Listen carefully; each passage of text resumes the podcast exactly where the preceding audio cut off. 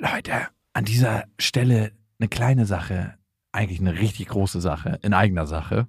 Und zwar sind wir dieses Jahr auf Tour Mhm. im September. Und wir sind in München, in Stuttgart, in Köln, in Wien, Frankfurt, Berlin, Leipzig, Hamburg. Und es ist immer so geil, auf Tour zu sein und alle mal zu sehen. Die Tour heißt Zu hart für den Podcast. Und das ist auch Ich bin Programm. gespannt, was da richtig hart sein wird. Ja, also es wird viel Interaktion geben, es wird viel zum Lachen geben und die Tour oder das, was dort passiert, entsteht gemeinsam mit euch und ich finde, das ist auch die Magie. Das heißt, bei jedem Tourstop ist es irgendwie anders und Mhm. neu für uns, neu für euch und für uns ist es auf jeden Fall immer sehr, sehr magisch. Also sichert euch jetzt schon die Karten München, Stuttgart, Köln, Wien, Frankfurt, Berlin, Leipzig, Hamburg. Ab jetzt 10% härter und Tickets gibt's ab jetzt auf bestefreundinnen.de und in den Shownotes. Eins, zwei, drei. Ich habe, ich habe lieb. Nein, hat nicht Papa lieb. Weil ich das nicht so mag.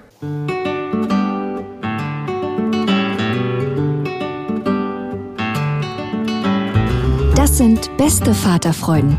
Keine bösen Wörter. Alte Fremde, alte Schöpfe. Setz dich bitte hin. Der langweilige Podcast übers Kinderkriegen mit Max und Jakob. Hallo und herzlich willkommen zu Beste Vaterfreuden. Hallo. Die Folge heißt, äh, wie Eltern ihre Kinder beeinflussen und das aus gutem Grund. Aber erstmal, findest du es geil, wenn du eine Frau kennenlernst, die keine nervige Familie hat? Also die eigentlich keine Familie hat. Mm, äh, ist mir eigentlich ziemlich egal. Weil du kannst ja immer, wenn du eine Frau kennenlernst, so drei Möglichkeiten gibt. Mindestens. Entweder hat sie eine Familie, mit der du neutral oder gut klarkommst, wo du sagst, ja, Ach, du meinst die Familie. Ah ja, okay. Okay, ich war gerade woanders. Genau. Entweder hat sie eine Familie, mit der du neutral oder gut klarkommst, zu denen du gerne fährst, wo du sagst so, ja, cool, ich grill auch gerne mal mit denen draußen oder so ein Samstagausflug ist jetzt nicht die Hölle für mich. Also so Sachen, wozu man sich dann nicht aktiv überwinden muss, ne? so ein Paket, was man mit einkauft. Oder sie hat eine ultra nervende Familie, wo du denkst, oh Gott, ey. Also es ist so, fuck, das hat die an den Hacken und das muss ich jetzt auch miterleben. Das gibt's ja auch. Hm, ja, das gibt's. Also, meine Ex-Freundin, die hat zwei Parts. Also, die Mutter ist super lieb zu mir mittlerweile, aber die hat mir schon Sachen geschrieben, da wirklich, also da habe ich nur den Kopf geschüttelt, was ich dann für ein krasser Unmensch bin und also wirklich so richtig im Ton vergriffen und mich auch ein paar Mal nicht mehr reingelassen. Wirklich? Ja, wirklich.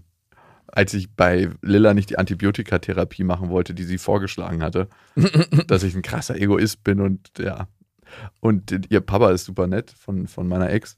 Äh, mit dem komme ich richtig gut klar. Der pennt auch manchmal bei mir, wenn er in Berlin ist. Das gibt es ja auch so eine, so eine Sache, wo, wo du sagst, ah, wir klicken nicht so richtig. Und dann gibt es ja auch die Hölle auf Erden, Ja, wo dich die Familie hasst eigentlich in Wirklichkeit. Hatte ich noch nicht hatte Glück. ich auch noch nicht. Hatte ich das schon mal? Hatte ich das schon mal? Oh doch. Na, also ich habe die nicht kennengelernt, die Familie. Aber Mhm. ich bin mir sehr sicher, dass sie mich gehasst hat. Warum? Ja, weil Einfach für das, was du bist. ich, Nein, nicht für das, was ich bin, aber für das, was ich schon, also was ich mit ihrer Tochter gemacht habe, obwohl das vielleicht nicht so schlimm gewesen ist, aber es kamen halt viele Sachen zusammen. Also es kann am Ende auch nur noch die Mutter mich gehasst haben. Warte mal, ich muss mal überlegen. Weil der Vater ja gestorben ist. Auch das war mit ein Grund, warum ich gehasst wurde, weil ich sie verlassen habe in einer Zeit, wo es vielleicht. Ein größerer Zusammenhalt. Lass uns nicht drüber reden. Du musstest dich selbst unterstützen in der Zeit und wie mein Vater mal so schön zu sagen pflegte, wenn jeder für sich selbst sorgt, ist er für alle gesorgt. Ja, so, das war auch mal mein Lebensmotto. Das ist teilweise auch immer. Du musst dich jetzt auch selber halten können. Oh, das ist Oder mir zweimal passiert, fällt mir gerade auf. Zweimal gab es Tod in näherer Umgebung, ich bin weg. wo ich dann gesagt, also irgendwie sch- schon schwierig. Und ich, Ich habe glaube, hier keine Lust auf die negativen Gefühle. Eigentlich hast du keinen Bock gehabt auf die negativen Gefühle, die kommen und die du dann mittragen musst. Fühlst du dich verantwortlich für die Gefühle von einer Frau? also ich kann nicht sagen, dass es nicht immer so ist. Ich musste auch letztens erst wieder dran denken, als du, weil du diesen Satz ja sehr propagiert hast, eine Zeit lang. Und es gab einen Streit zwischen mir und meiner Frau, wo ich auch dachte, oh, was, so ein kurzer Moment aufflackerte von, ah, was kann ich jetzt tun? Und dann dachte ich so, nein, ich tue jetzt gar nichts, das ist ihr Thema. Also, und das ist auch ein Thema, was sich bei meiner Frau ähm, immer wieder mal aufregt, dass wir mittlerweile ein sehr gutes Streitverhalten haben. Aber manchmal gibt es so Rückschläge, wo ich so denke, ey, sind wir wieder am Anfang unserer Beziehung? Wenn so Sätze fallen, willst du überhaupt mit mir zusammen sein? Also einfach aus dem Affekt heraus, wo ich so denke, so, hä? Im Moment jetzt gerade nicht, aber generell schon. Was- soll dieser Satz? Also klar können wir uns darüber unterhalten, wenn es irgendwie mal Thema wird, aber es ist kein Thema. Und so einfach so, also gerade in der Anfangsphase, wo es, wo Eifersucht ein Thema spielt und Sätze vielleicht mal fallen, ja gut, wenn du nicht mit mir zusammen sein willst, dann geh doch. Ja, also Hat sie gesagt? Nein, hat sie jetzt nicht gesagt, aber es, sinnhaft ist es das, was So man übersetzt. übersetzt, ja. Also wo ich sage, ey, wir streiten uns nur, es muss doch nicht immer gleich schwarz und weiß geben, immer total. Entweder ja oder nein, sondern es gibt doch auch Grauzonen und dann, man darf sich doch auch im Streit aufeinander zubewegen oder voneinander wegbewegen und immer wieder, es ist ein, ein dynamisches Modell, nicht? Ja, und es muss ein sicheres Spielfeld geben für den Ja. Streit. Mich hat letztens eine Freundin gefragt, was unsere Freundschaft ausmacht. Einmal die bittere, harte Ehrlichkeit, dass du mir, wenn ich dich frage, wie findest du meine neue Jakobsweg-Folge, sagst, dass du die scheiße und langweilig findest. Und ich denke mir so, ja, okay, aber ich kann es irgendwie gut nehmen. Mittlerweile. Ja, mittlerweile. Ich habe auch im Nachhinein gedacht, war das zu hart? Hast du wirklich darüber nachgedacht? Ja, ich habe noch danach über nachgedacht, ob ich das zu hart formuliert, weil ich ja schon auch, es war schon fast eine kleine Mini-Hass-Tirade, die ich da aufgemacht habe. Ja, und ich habe richtig krass positives Feedback von den Hörerinnen bekommen. Das habe ich aber auch gesagt, dass es auf jeden Fall positives Feedback geben wird. Aber nur nicht, aber halt nicht von mir. Und äh, deswegen frage ich mich halt auch, inwieweit meine Kritik dann noch repräsentativ ist. Warum ich dich überhaupt frage. Ja, genau. Also das vielleicht auch, aber es gibt ja schon auch eine Berechtigung. Am Ende ist es ja immer, für wen macht man's? Für sich, für andere und vielleicht auch fürs nähere Umfeld. Und ich glaube, die Mischung der Kritik aus all dem ist am Ende das, wo man sich dann die Sachen rauszieht, die vielleicht am Ende für einen dann eine Bewertungsgrundlage sind. Also vielleicht gibt es ja doch Punkte, auch wenn ich so eine Hasstirade ausgeführt habe, wo du sagst, ja, die und die Sachen stimmen ja vielleicht doch, auch wenn die Allgemeinheit am Ende sagt, die Folge war gut. Mhm, ja. Und mich berührt es gar nicht so. Also mich bringt es mal kurz in Zweifeln und dann ist es so, dass ich das überprüfe, aber mehr auf der sachlichen Ebene. Also, die hat ja gefragt, was macht unsere Freundschaft aus? Und ich habe gesagt, wir haben mittlerweile so ein- eine sichere Betonbasis, dass da drüber Handgranaten einschlagen können und alles passiert, aber irgendwie geht es nicht an die Basis ran. Und so ist es auch in Streits, finde ich manchmal, also mittlerweile für mich, ich weiß nicht, wie es für dich ist, ähm, selbst wenn wir uns richtig streiten und ich vielleicht meine fünf Minuten habe, Mhm. Ist es so, dass ich mir das mit einem kleinen Auge noch angucke und denke so, irgendwie ist es auch gerade ein bisschen lustig. Ja, ja, doch, so geht's mir. auch. Also so, dass ich denke so, ja, ist halt alles auch schon ein bisschen Schauspiel und wir regen uns eh gleich wieder ab und darum kann man das auch ein bisschen auskosten. und diese Streitkultur muss sich halt bilden. Ja. Diese Streitkultur ist auch in einer Beziehung super, super wichtig. Dass man weiß, egal wie fundamental man sich streitet, man hat immer noch diese Basis und jo, m- macht das.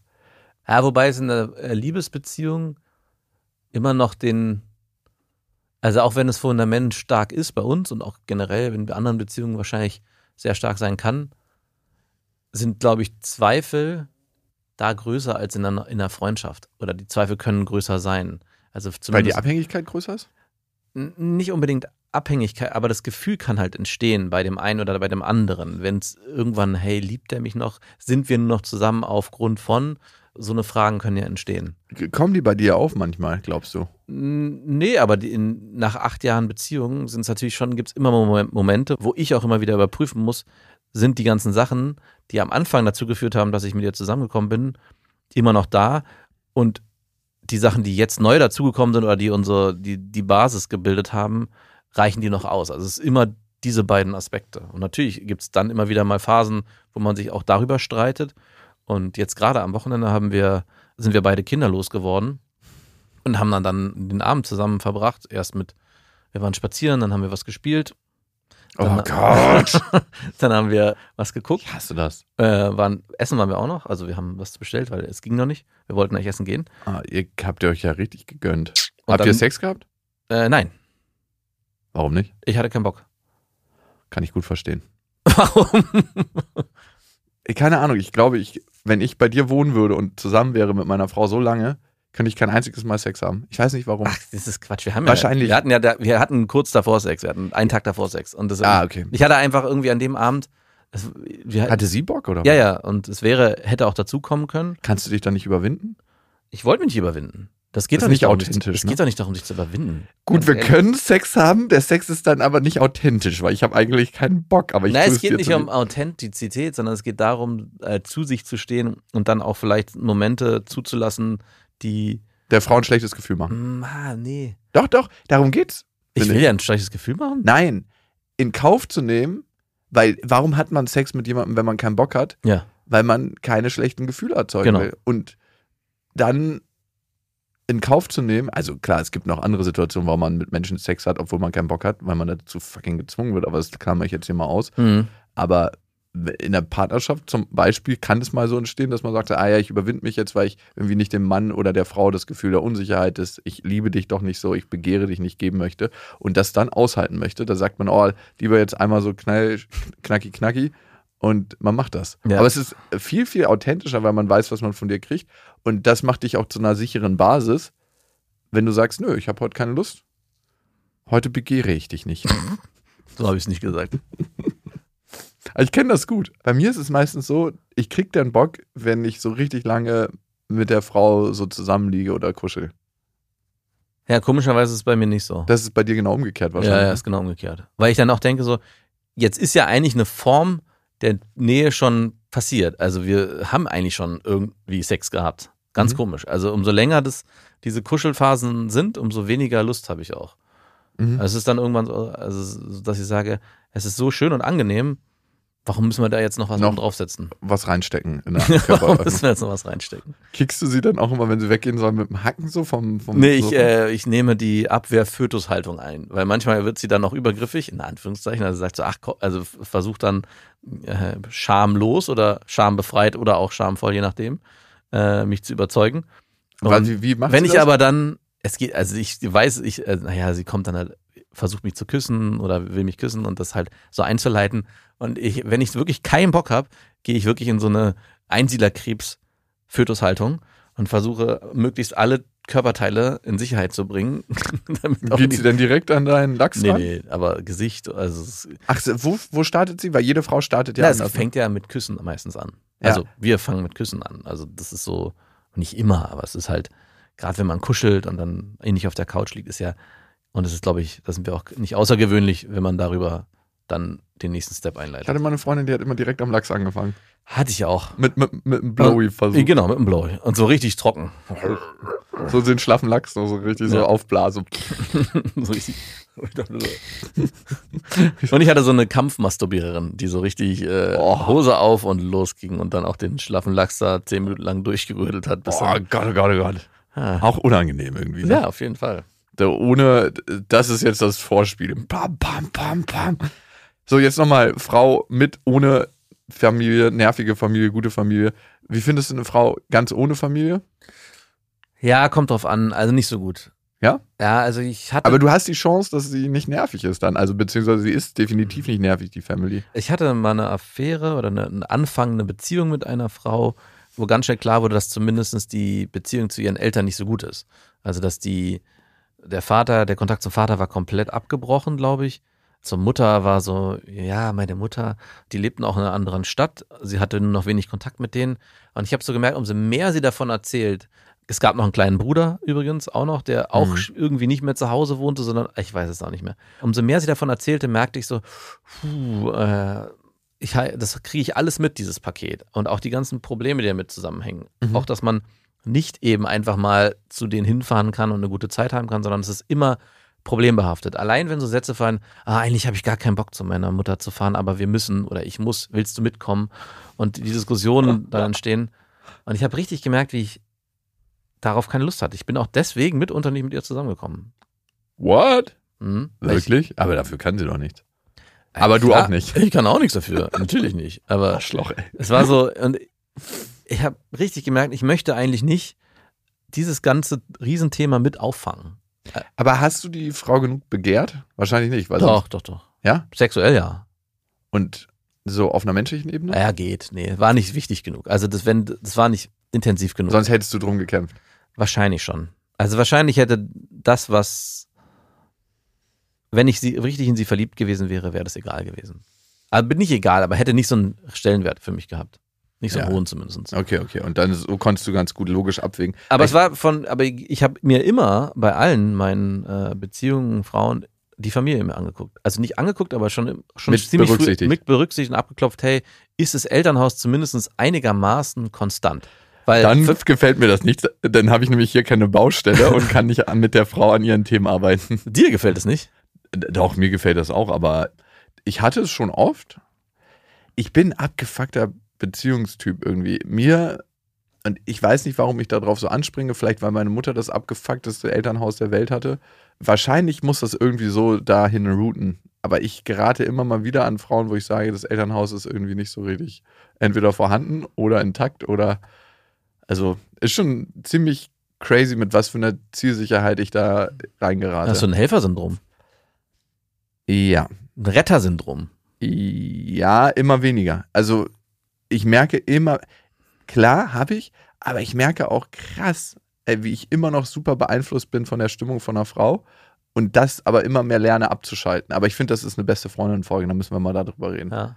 Na trotzdem, das Elternhaus der Frauen, mit denen ich zusammengekommen bin, war, hatte ich ja eben schon gesagt, immer wichtig. Ich habe mir das, wie gesagt, immer angeguckt und habe auch schon ziemlich früh gesagt, okay, das ist eigentlich schon für mich ein Ausschlusskriterium. Also klar, wenn, das, da muss die Liebe so groß sein, dass ich sage, das ist in Ordnung. Ich, wie gesagt, ich hatte ja vorhin kurz erwähnt, dass ich äh, mich von einer Frau getrennt habe, wo dann auch der Vater gestorben ist. Und das war zum Beispiel auch so. Da war der Vater schwer krank, die Mutter, glaube ich, sprach nicht wirklich viel Deutsch. Das war für mich dann so, dass ich, ich durfte die Eltern auch nicht kennenlernen. Das kam auch dazu, sie hatte ein Riesenproblem damit, dass ich die Eltern kennenlerne, weil die Eltern noch ziemlich altmodisch waren und eigentlich Konservativ und konservativ. wollte Naja, die wussten schon, was ihre Tochter machte, aber äh, die wollten nichts wissen davon. Mhm. Und ich habe halt schon gesagt, hey, ich würde schon gerne irgendwie mal deine Eltern kennenlernen, um da mal ein Gefühl zu bekommen. Und es hat nie stattgefunden. Und als ich dann so mehr verstanden habe, was da so, warum und weswegen, dachte ich so, und dann habe ich auch noch ihre Schwester kennengelernt, die zehn Jahre älter war als sie und dann Mhm. auch äh, darüber geflucht hat, wie ihr Elternhaus so aufgebaut ist. Dann dachte ich, okay, Distanz. Und dann ist diese Situation passiert, dass ihr Vater gestorben ist. Und für mich war das dann so, okay, ähm, jetzt kommt zu dem Ganzen Timing. noch das Riesenpäckchen dazu Trauer. Und so dachte ich, okay, vielleicht investiere ich doch nicht so viel Zeit in die Frau. Vielleicht ist es Zeit für mich zu gehen. Und ich finde es, wenn man jetzt auf unsere Kinder guckt, also ich meine, irgendwann werden die ja auch. Ins Dating-Game einsteigen. Mhm. Und ich kann nicht leugnen, dass ich jetzt schon anfange, hm, wie wird es wohl werden, wenn Marie dann irgendwann einen Typen kennenlernt und der vielleicht aus einem Elternhaus kommt, was mir gar nicht so schmeckt. Ja, aber du bist ja als gelernter Pädagoge auch dazu befähigt, dann das Elternhaus gerade zu rücken. Mhm, genau. Oder das Kind dann bei uns aufzunehmen und zu sagen, bei uns wird's besser. Oh Gott, oh Gott. Ja, aber die Wahrscheinlichkeit, dass er sich so jemanden sucht, ist nicht so groß, wie wenn ihr ein anderes zerrüttetes Elternhaus haben würdet. Und das bringt uns auch ein bisschen zum Thema, wie Eltern ihre Kinder beeinflussen, weil die Dynamik zwischen meiner Ex und mir ist ja vielleicht nicht ganz so harmonisch und nicht ganz so cool wie bei euch. Also Ich hoffe, dass sie nicht ganz so harmonisch ist. Ja. Sonst gibt's ja. Lilla, glaube ich, lernt Beziehungen gar nicht so gut wie deine Kinder. Also, weil die Beziehung, die meine Ex und ich haben, ist schon ziemlich heftig. Also, ich merke das immer wieder. Also, zum Beispiel ist Lilla jetzt im Urlaub. Ne? Ja. Und super, super schön für mich auch mal. Also, ich vermisse sie auf der einen Seite, aber es ist auch so, und das habe ich oft, dass wenn Menschen nicht da sind, selbst meine Tochter, ist, ich denke immer wieder in Momenten an sie und ich merke so, wenn meine Nichte denn da ist, dass ich mich ihr anders zuwende, so dass ich, also die kommt, meine eine Nichte ist super verkuschelt, die kommt dann immer auf meinen Schoß und will einfach nur so gekillert werden am Rücken und so, dass ich mich dazu mal eine Stunde hinreißen lasse. wenn Lilla dabei ist, würde ich das nie machen. Nein, natürlich nicht. Weil ich mir denke so, ja, die Liebe kriegt Lilla. Aber ich brauche dann irgendwie einen Abfluss für meine Liebe. Ein Abfluss. ja, kennst du das nicht, wenn du so viel Liebe in dir hast? Ja. So? Bei Kindern ja, Liebesabfluss. Also bei den eigenen Kindern, klar. Und das merke ich schon, aber ich, es ist nicht so, dass ich jeden Tag denke so, ah, komm zurück, komm zurück, komm zurück, komm zurück. Ich merke auch ein Stück weit, dass so eine Last von meinen Schultern mal kurz runtergeht. Und es geht so weit, dass du jetzt schon das Zimmer aufgelöst hast, das Kinderzimmer. Ganz genau. Ich habe die Sachen vor die Tür gestellt und habe die Tür einfach zugeschraubt. Du Lilla, ich muss dir was sagen, die Beziehung ist hiermit beendet. Du kannst hier nicht mehr wohnen. Nein, ist alles gut. Ich vermisse sie auch und ich wollte dann mit ihr eine Videotelefonie machen. Und habe es halt so mehrmals probiert und irgendwann bin ich dann durchgekommen. Was heißt denn probiert? Das heißt, du hast angerufen, Genau. Aber ihr hab habt halt- euch vorher nicht verabredet. Doch, doch, ich habe vorher gefragt, wann es passen würde. Ja. Kam nicht so eine richtig konkrete Antwort. Wir sind jetzt erstmal beschäftigt. Und dann habe ich es halt nochmal probiert und dann hat sie mich auch noch zurückgerufen. Also es hat dann alles geklappt. Und dann war ich so, hallo, total begeistert und habe mich halt auch gefreut. Und dann sehe ich halt das Gesicht von meiner Ex-Freundin und es war so, kennst du das, wenn jemand so kurz künstlich auflächelt, um dann wieder Mhm. in seinen starren Gesichtsausdruck zu verfallen? Ja. Ich frage mich immer, warum sie das macht. Also, es ist manchmal so, als ob sie mir extra zeigen will, dass von ihr emotional gar nichts mehr zu holen ist. Könnte sein, ja. Ich frage mich immer, wozu? Also, haben wir uns das so eingerichtet? Habe ich das verdient? Das ist eine Form der Abgrenzung, damit du mit deinen emotionalen Krakenarmen dann nicht mehr irgendwie in ihr rumwühlst. Meinst du, sie ist so fundamental verletzt über die Jahre, dass sie nicht mehr möchte, dass ich irgendeinen Kontakt zu ihr aufbaue? Vielleicht ist es gar nicht unbedingt Verletztheit, sondern einfach ein Mechanismus, den sie anwendet, weil sie sagt, ich möchte einfach nicht mehr mit diesem Menschen in Beziehung sein. Muss es dazu eine Verletzung vorher geben? Nicht zwingend. Naja, Also, es gibt eine, klar, in dem Fall. Aber ihr seid ja jetzt auch schon länger auseinander. Und würde ich es jetzt nur auf diese Verletzung beziehen, weiß ich gar nicht. Könnte auch sein, dass sie einfach für sich sagt, hey, ich habe für mich eine saubere Abgrenzung und möchte da eigentlich auch nichts mehr investieren. Und deswegen kriegt auch nichts. Gibt's auch nichts. Ey, dann kann sich aber auch dieses Fake-Lächeln sparen. Ich finde, dieses Fake-Lächeln ist nochmal eine Erinnerung daran, dass du kannst mich mal, du blöder Wichser.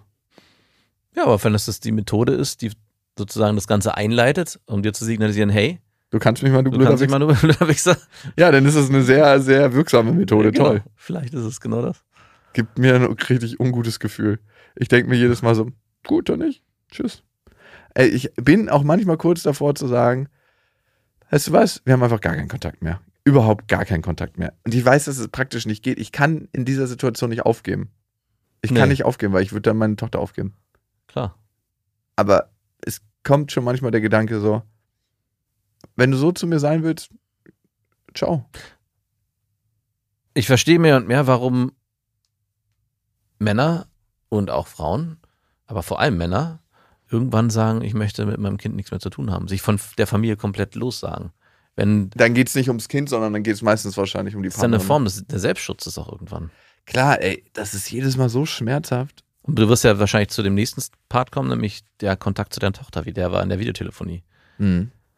Jedes Mal ist es so schmerzhaft für mich, in Kontakt zu treten, weil es jedes Mal Ablehnung bedeutet. Jedes verdammte Mal. Von deiner Ex-Freundin? Okay. Ja. Und jetzt kannst du dich fragen, wie beeinflusst das meine Tochter? Mhm. Nicht sehr positiv. Klar kann ich mich auch fragen, vielleicht hat die auch einfach grundsätzlich keinen Bock. Ne? Aber das ist dann jedes Mal so, hast du keine Lust mit Papa zu telefonieren? Nö, Pikachu. sie sagt immer Pikachu, wenn sie keinen Bock hat. Okay. Und dann versuche ich halt so ein Gespräch mit ihr aufzubauen. Hey, bist du im Urlaub? Was hast du denn heute gemacht? Pikachu! Papa hat dich sehr doll lieb. Ich freue mich, dass du mit deinen Großeltern Zeit verbringst. Warst du bei Opa im Wohnmobil? War das eine Situation, wo sie auch Zeit gehabt hätte oder war sie eigentlich äh, in ein Ja, Spiel verwickelt? Nee, Oder? nee, sie war auf der Couch. Sie hatten sich beide hingesetzt, um mit mir zu telefonieren. Und ich habe so fünf Pikachus gekriegt. und habe dann irgendwann gesagt, okay, dann noch eine schöne Zeit hier. Papa freut sich auf dich, wenn du wieder in Berlin bist. Pikachu! Jedes Mal so, das ist so, als ob dir jemand ein Messer in die Brust rammt und jedes Mal, wenn Pikachu kommt, noch so ein Stückchen so nachschiebt, so Pikachu! Aua. Und ich bin aus diesem Telefonat rausgegangen und dachte mir so, Alter, also ich fühle das ja auch richtig. Ich, ich bin ja auch meinem Kind emotional richtig offen gegenüber. Und ich kann nicht leugnen, dass ich manchmal so eine kleine Wut gegen meine Ex-Freundin dann bildet, weil ich denke mir so, ich glaube nicht, dass sie schlecht über mich redet, ne? Aber dieses Nonverbale ist ja tausendmal krasser. Und ich kann sie auch nicht zwingen dafür ein anderes Verhalten. Wenn sie mich hasst, dann hasst sie mich einfach. Also Kinder in dem Alter haben nicht wirklich Interesse daran, glaube ich, wenn sie weg sind, dann mit dem anderen Elternteil unbedingt Kontakt aufzunehmen. Also das muss schon, und das habe ich ja zumindest bei den Urlauben oder in dem Moment, wo ich getrennt war von meiner Familie, erlebt, ähnlich, nicht so krass erlebt wie du, aber es muss schon von der Partnerin oder dem Partner entsprechend eingeleitet werden. So, wie wir telefonieren mal mit Papa, Papa vermisst dich, erzähl doch mal, was du heute Ich vermisse aber nicht Papa, ist die richtige Antwort. Eigentlich vermissen Kinder. Also meine Tochter vermisst mich, glaube ich, nicht. Genau, also das ist, glaube ich, gerade so in dem Alter drei Jahre, obwohl es stimmt nicht, nicht unbedingt. Aber es kann halt auch sein, dass sie sagen, hey, das ist so abstrakt, das ist so weit weg, ich bin ja jetzt hier, mir geht's jetzt hier gut.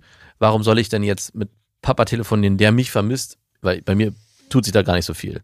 Und deswegen muss, glaube ich, ganz viel getan werden auf der Partnerinnenseite oder Partnerseite, wenn sich es andersrum darstellt, damit das Kind Interesse hat, auch sich diesem Telefonat oder dieser Videotelefonie zu öffnen. Papa hat eine Überraschung für dich. Und da wäre- doch mal mit ihm. Und da wäre die, genau, die Frage, und da ist es wahrscheinlich so, dass deine Ex-Freundin da nichts für tut. Das weiß ich nicht. Jetzt müsstest du sie mal fragen, ob sie das macht oder ob sie so sagt, hey, Papa möchte jetzt mit dir telefonieren, komm jetzt her. Los, lass uns das hinter uns bringen. Ob das schon so kommuniziert wird oder ob vielleicht, hey, du, du hast heute einen schönen Tag gehabt, willst du das nicht mal Papa erzählen? Der freut sich bestimmt. Also da auch so ein bisschen in der emotionalen Rührsuppe vorköcheln, damit das dann auch transportiert werden kann. Ja. Ich frage mich manchmal, ob meine Ex-Freundin überhaupt realisiert, Ob dass dass ich- du der Vater bist. Ja, ich denke schon, dass sie das, aber dass ich auch eine wichtige Rolle habe. Ja, das wäre mal eine Frage, die du dir vielleicht stellen solltest. Also ich empfinde das jedenfalls so, dass ich auch eine wichtige Rolle habe. Also ich erkenne ihre Rolle total an. Also sie hat eine super wichtige Rolle. Aber das ist so ein bisschen so, jo, wir können auch ohne den Erzeuger. Ja, genau. Das wäre ja die grundlegende, grundlegende Frage. Wenn ihr verheiratet gewesen wärt und ihr habt euch scheiden lassen, hätte sie bei dem Scheidungsanwalt da gesessen und gesagt, ich würde gerne, dass Jakob auch Sorgerecht bekommt, weil ich es wichtig finde, dass er Kontakt zu unserer Tochter hält. Hätte sie diesen Satz gesagt? Oder hätte sie gesagt, Mhm. Sie hätte ziemlich sicher allein das Sorgerecht haben wollen, mhm, damit sie sich frei entscheiden kann, was sie macht. Ey, aber meine eine Schwester hatte auch überlegt, das alleinige Sorgerecht sich zu holen, weil sie keinen Bock auf Diskussion hat mit ihrem Ex-Freund. Wo ich mir denke, so, Alter, der, der hat genauso das Recht darauf wie du. mhm. So, geht's noch? Also, das finde ich immer so krass klar, wenn jemand jetzt voll durchgedreht ist und so, ne? Dann, dann kann ich das Klar. verstehen. Und das auch so als Machtmittel einsetzt, Mhm. dass man sich davon abgrenzt. Aber wenn beide irgendwie fair miteinander reden können, dann denke ich mir 50-50. Also Sorgerecht ist schon so ein heftiges Thema.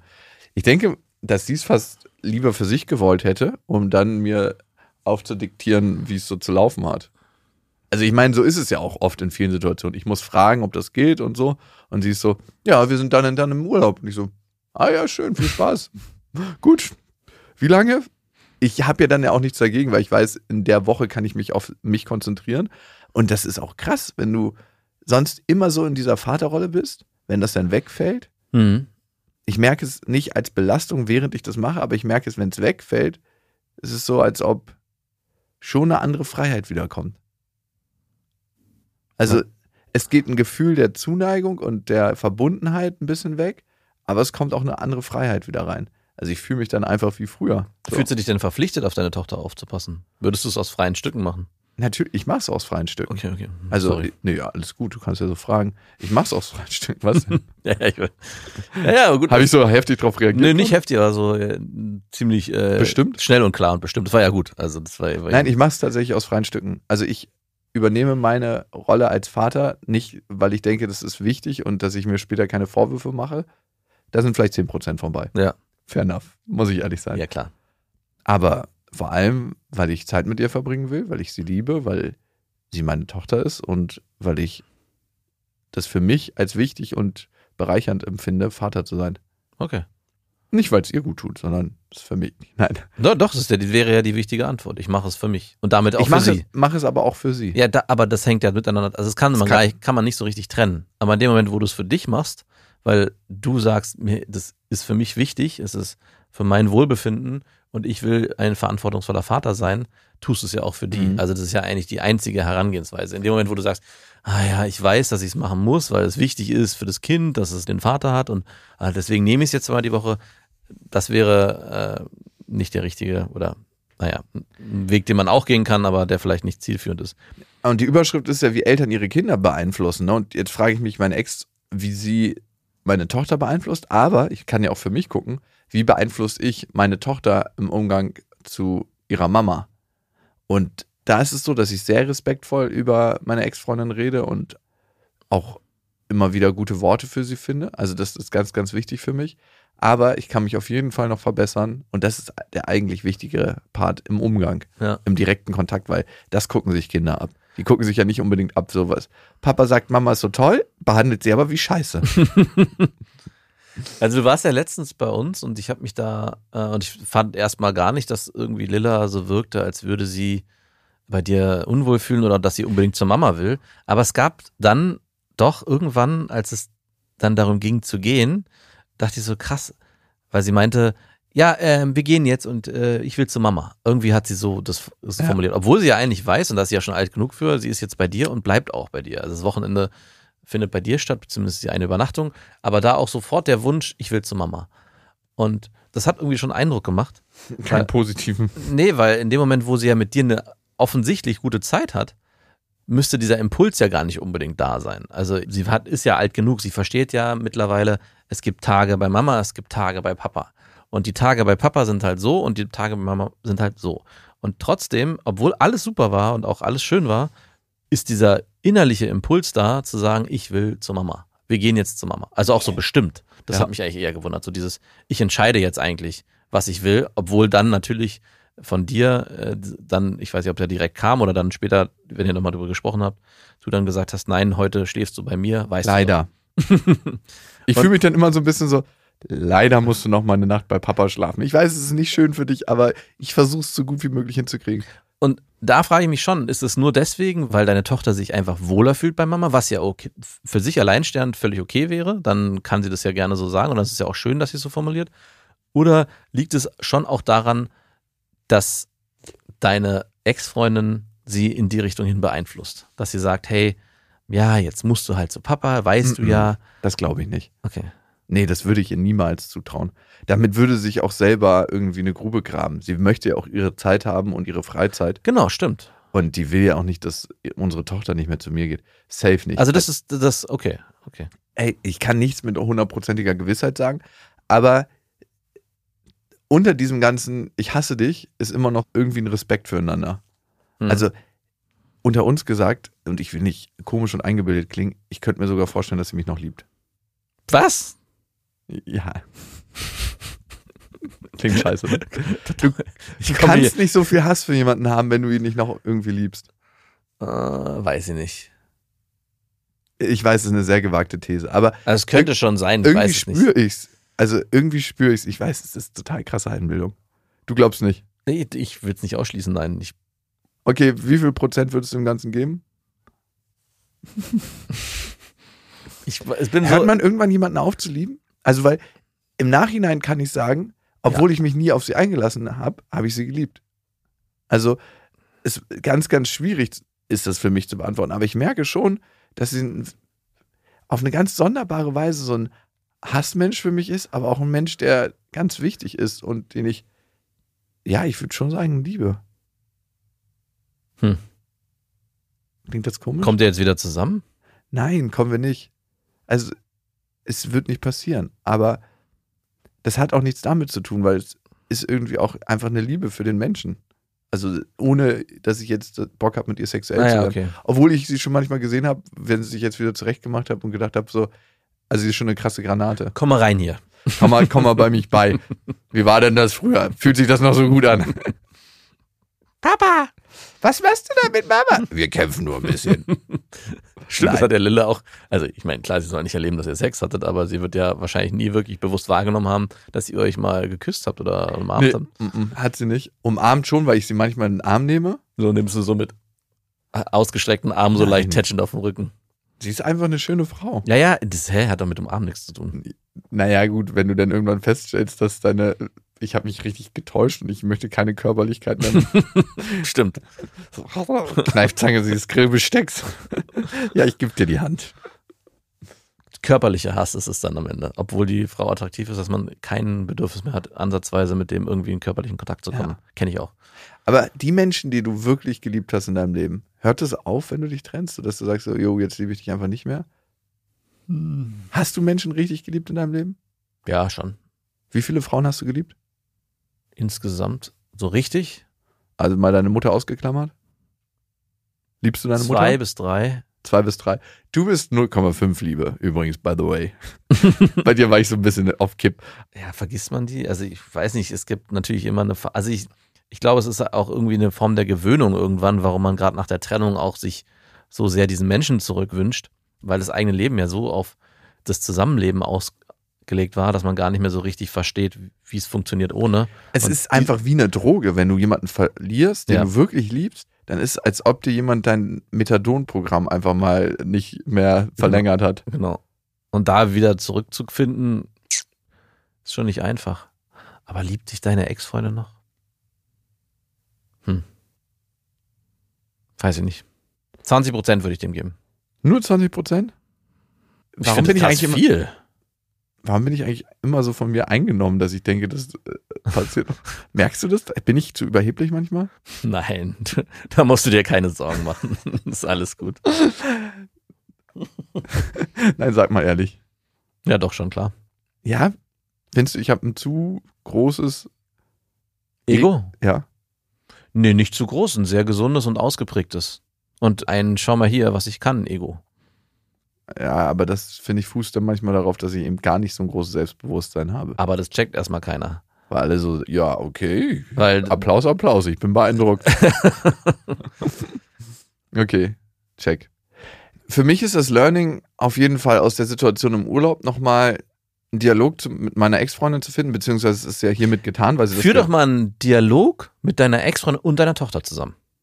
Warum muss denn deine Tochter da außen vor sein? Klar, die ist erst drei Jahre alt, aber sie kann doch dabei sein.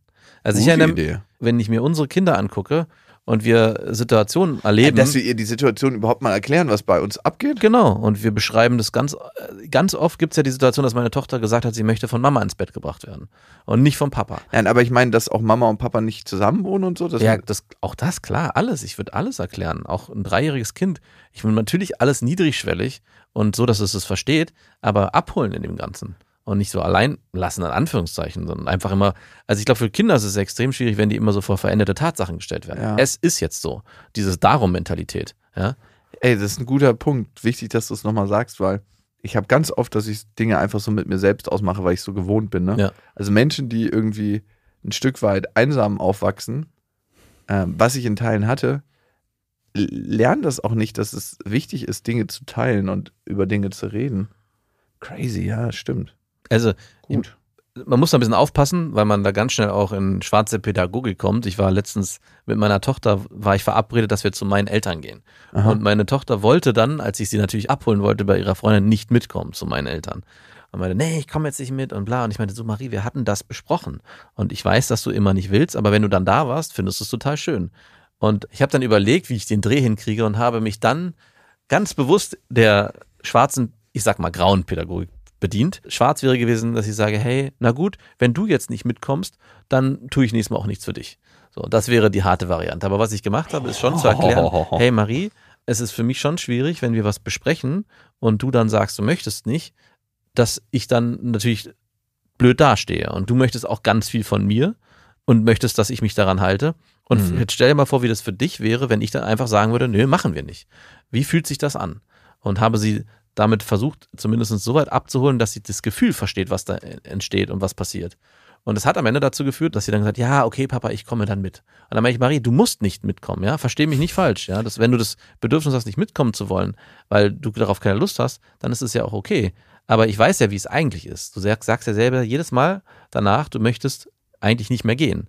Und ich möchte dich einfach nur abholen, was bei mir da emotional passiert. Ende vom Lied war ist, dass sie dann bei meinen Eltern übernachtet hat, weil sie es so schön fand. Also es ist ja auch nicht mal eine Strafe für sie. Aber ich glaube trotzdem, was ich damit sagen will, ist, die Kinder auch in vielen Situationen einfach abholen in der Emotionswelt, in der man sich gerade bewegt. Also Mhm. was löst es in mir aus, ohne in so eine Vorwurfsformulierung zu kommen. Papa wird ganz traurig, wenn Genau. du nicht mitkommst. Sowas, so vielleicht nicht. Aber habt ihr denn mal die Situation gemeinsam erklärt, was jetzt passiert, warum es jetzt so ist, wie es ist? Oder ist sie eigentlich immer nur vor veränderte Tatsachen gestellt worden? Du schläfst jetzt bei Mama, Papa wohnt jetzt zu Hause, es ist so, weil es so ist. nee. Tatsächlich war es einfach immer so, weil es so gegeben war. Also wir haben gar nicht mit ihr darüber geredet. Okay. Gleich haben wir noch eine Hörermail für euch. Und davor die Info, ihr könnt uns ja abonnieren auf Spotify, auf Deezer, auf Amazon Music und natürlich auf iTunes. Und da könnt ihr uns immer Kommentare hinterlassen. Habe euren Podcast gerade erst entdeckt. Ich finde euch super, kann nicht mehr vor Lachen. Genau mein Humor. Der versucht eigentlich gar nicht witzig zu sein, ne? Nein, eigentlich überhaupt nicht. Das ist komisch. Ich denke immer so, das ist kein witziger Podcast. Bitte hört auf zu lachen. Das ist manchmal sogar ziemlich broternst. Ja, es ist, eigentlich besprechen wir doch ernste Themen. Unser Leben scheint von außen so witzig zu sein, aber nicht so von wegen, ihr seid witzig, sondern so Leute, die immer so wieder in komische Situationen geraten, obwohl sie eigentlich gar nicht wollen. Das Ja. sind wir. Okay, gut, aber wir können es ertragen. Mitlachen und auslachen. Uns lacht man aus anscheinend. Wahrscheinlich, ja. Aber auch das ist okay. So, wir haben eine Mail gekriegt von Sandra und Sandra schreibt kurz zu mir. Ich bin 30 Jahre alt, seit einem Jahr mit einem Lotto-Sechser verheiratet, in stabiler häuslicher, familiärer und finanzieller Lage und im achten Monat geplant schwanger. Auch dem Kind geht es sehr gut. Perfekte Voraussetzungen würde man meinen. Trotzdem machen mir die Schwangerschaftshormone von Beginn an sehr zu schaffen. Es hat überraschend schnell geklappt und ich habe sehr lange zum Realisieren gebraucht. Zudem habe ich leider seit Beginn ständig Schmerzen und insgesamt fühle ich mich meist überfordert und gefangen. Es gibt Tage, da komme ich kaum aus dem Bett, sehe keine Zukunft und heule einfach nur. Insgesamt hört man oft, wenn man diese Gefühle ansatzweise anspricht, reiß dich zusammen und sei nicht so wehleidig.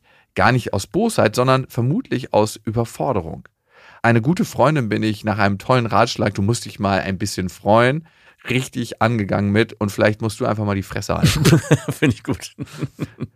Zum Glück versteht und unterstützt mein Mann mich zu 100 Prozent, sonst würde ich wohl verzweifeln. Dabei sind Schwangerschaftsdepressionen tatsächlich verbreitet, aber komplett tabuisiert. Man hat sich gefälligst über das Wunder zu freuen. Postnatale Depressionen kennt man inzwischen, aber Toxic Positivity ist in der Schwangerschaft auf einem neuen Level.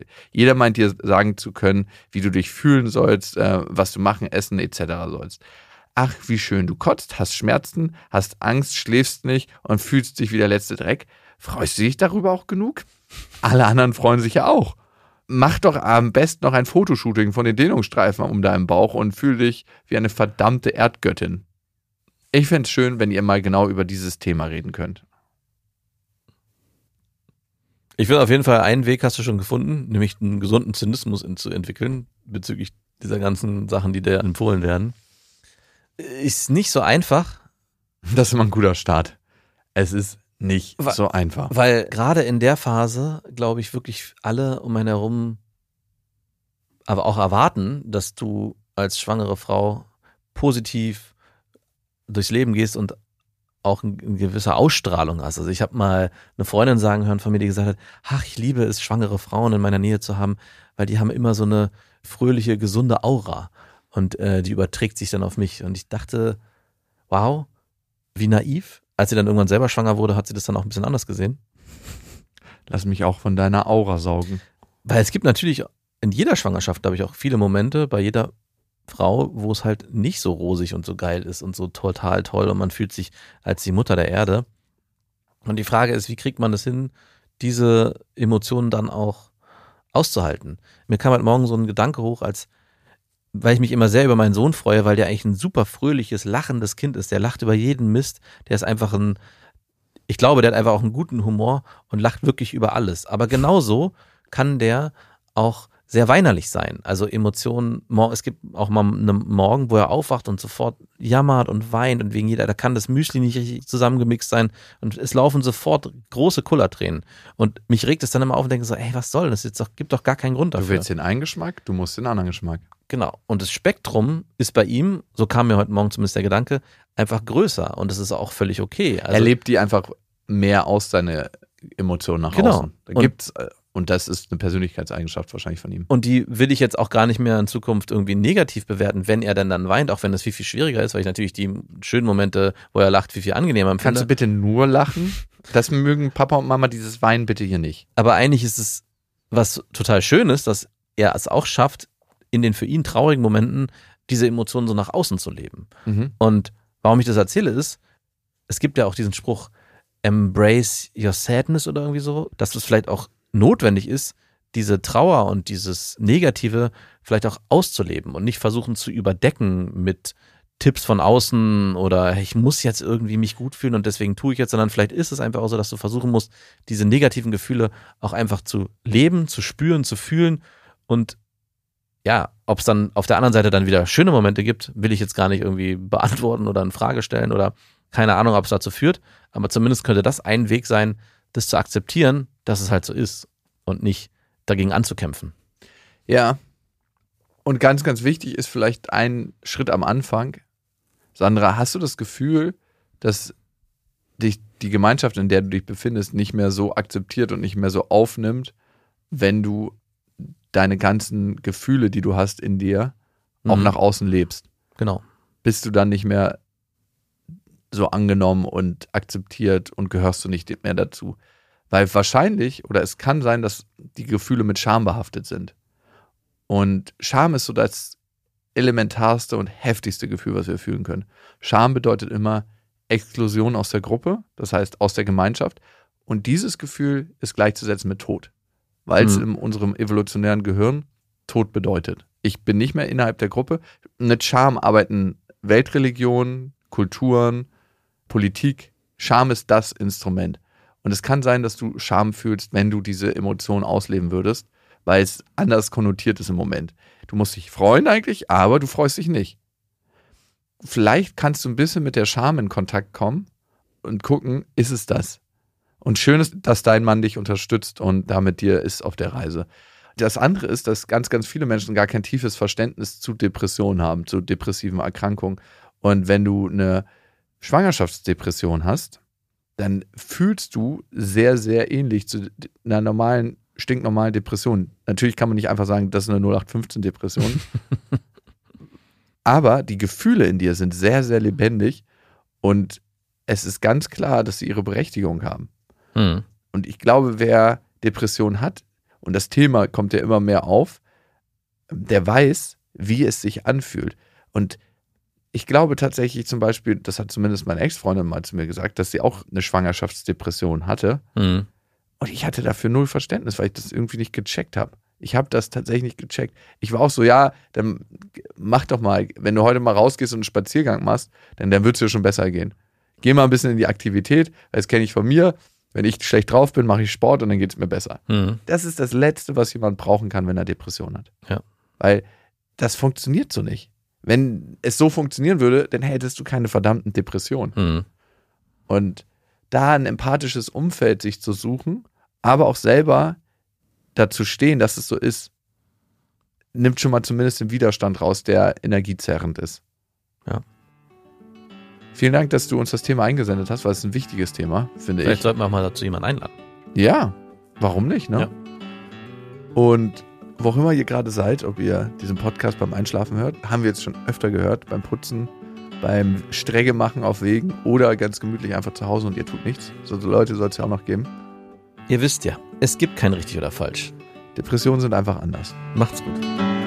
Das waren Beste Vaterfreuden mit Max und Jakob. Jetzt auf iTunes, Spotify, Deezer und YouTube.